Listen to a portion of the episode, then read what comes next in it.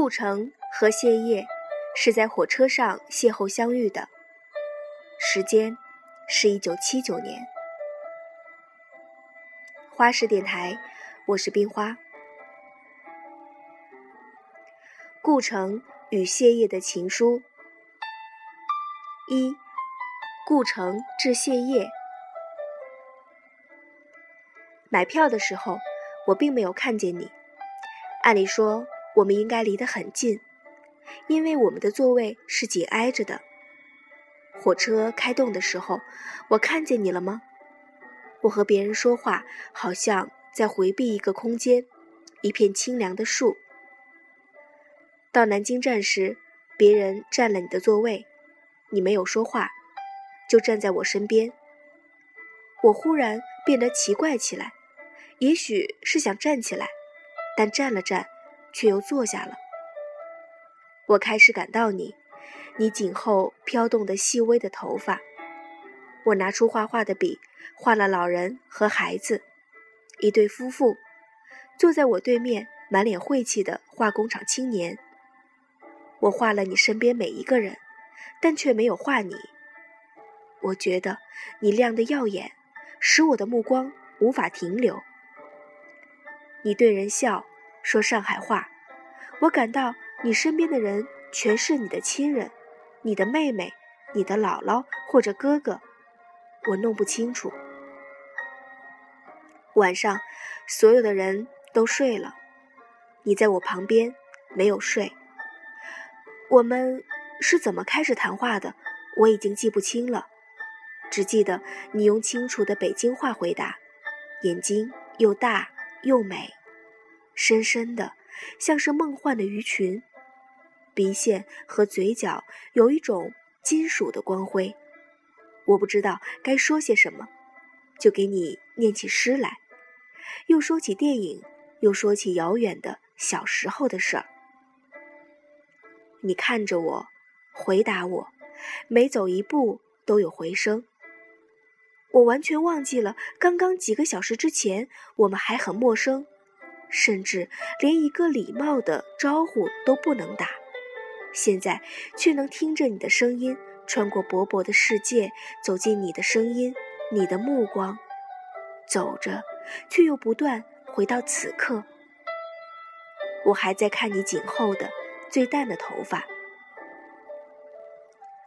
火车走着，进入早晨。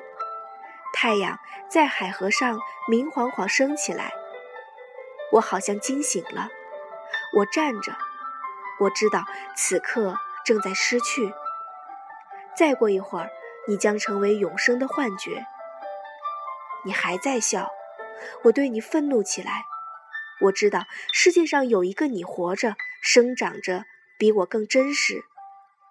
我掏出纸片，写下我的住址。车到站了。你慢慢收拾行李，人向两边走去。我把地址给你，就下了火车。顾城，一九七九年七月。二，谢烨至顾城。你是个怪人，照我爸爸的说法，也许是个骗子。你把地址塞在我手里。样子礼貌又满含怒气。为了能去找你，我想了好多理由。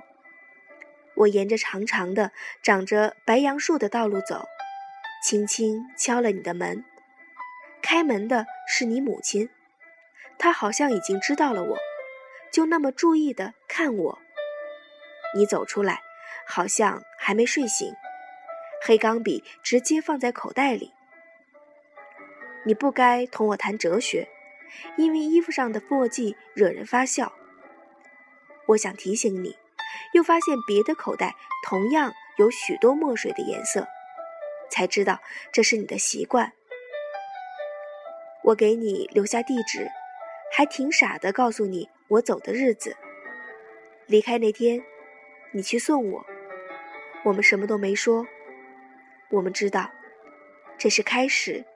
而不是告别。你会给我写信吗？你说会的。写多少呢？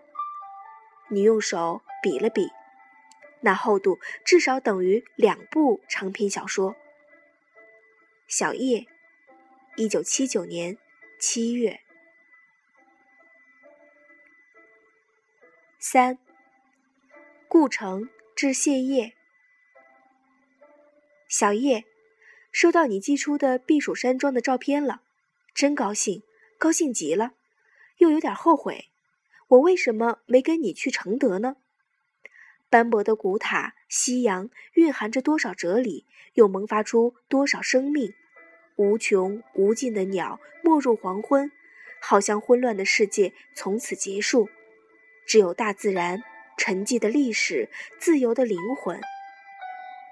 太阳落山的时候，你的眼睛充满了光明，像你的名字，像辉煌的天穹。我将默默注视你，让一生都沐浴着光辉。我站在天国的门口。多少感到一点恐惧，这是第一次。生活教我谨慎，而热血却使我勇敢。我们在火车上相识，你妈妈会说我是坏人吗？顾城，一九七九年八月。四，谢烨之顾城，顾城。今天我觉得精神特别好，现在可以告诉你，我病了，发高烧，昏昏沉沉好几天。今天我真的觉得我已经好了。这几天躺在床上，天天看或者说是听你的信，也许我真从你那儿带走了灵魂，他不时聚成你的样子，把你的诗送到我耳边。我好像一个住在海边的姑娘，听小石子在海水里歌唱。你的信让我看见了将来，多好！为什么我不能和你一起看看将来呢？我感到云从松树上升起来，你一步步走上台阶，你就在我身边。我相信这是命运。我们在一起的时候很短，而命运是漫长的。这会儿起风了，风吹起我的头发，好像把我的灵魂也吹得飞升起来。我太高兴了，真累。我闭上眼睛就能看见你，像兄长那样站在我面前。你礼貌地带着我走路。给我讲安徒生，讲法布尔的故事，讲路边的草怎么结出果子，瓢虫有多少斑点。你神气地走在路上，好像整个北方都属于你。也许，你还要回到你少年时放猪的地方，走被雨水冲坏的路，白石头美丽的显示出来，你的目光注视着它。穿过巨大的天空，向东方伸去。苦咸的泪洒遍荒凉的土地，到处是白蒙蒙的，就像雪，像冬天。你就在这上面走，越走越远。你还是相信有一个河岸，那里的土地被晨光照亮，曲曲折折的，有许多鸟，许多大雁在那嬉戏。他们把头放在翅膀下面睡觉，你是属于他们的，你会飞，眼睛里映着我们的世界，而我只能躺着，躺在热沙子上生病。真不想让你走得太远，我曾想过用手遮住你的眼睛，现在不了，真的那么做会使我不得安宁的。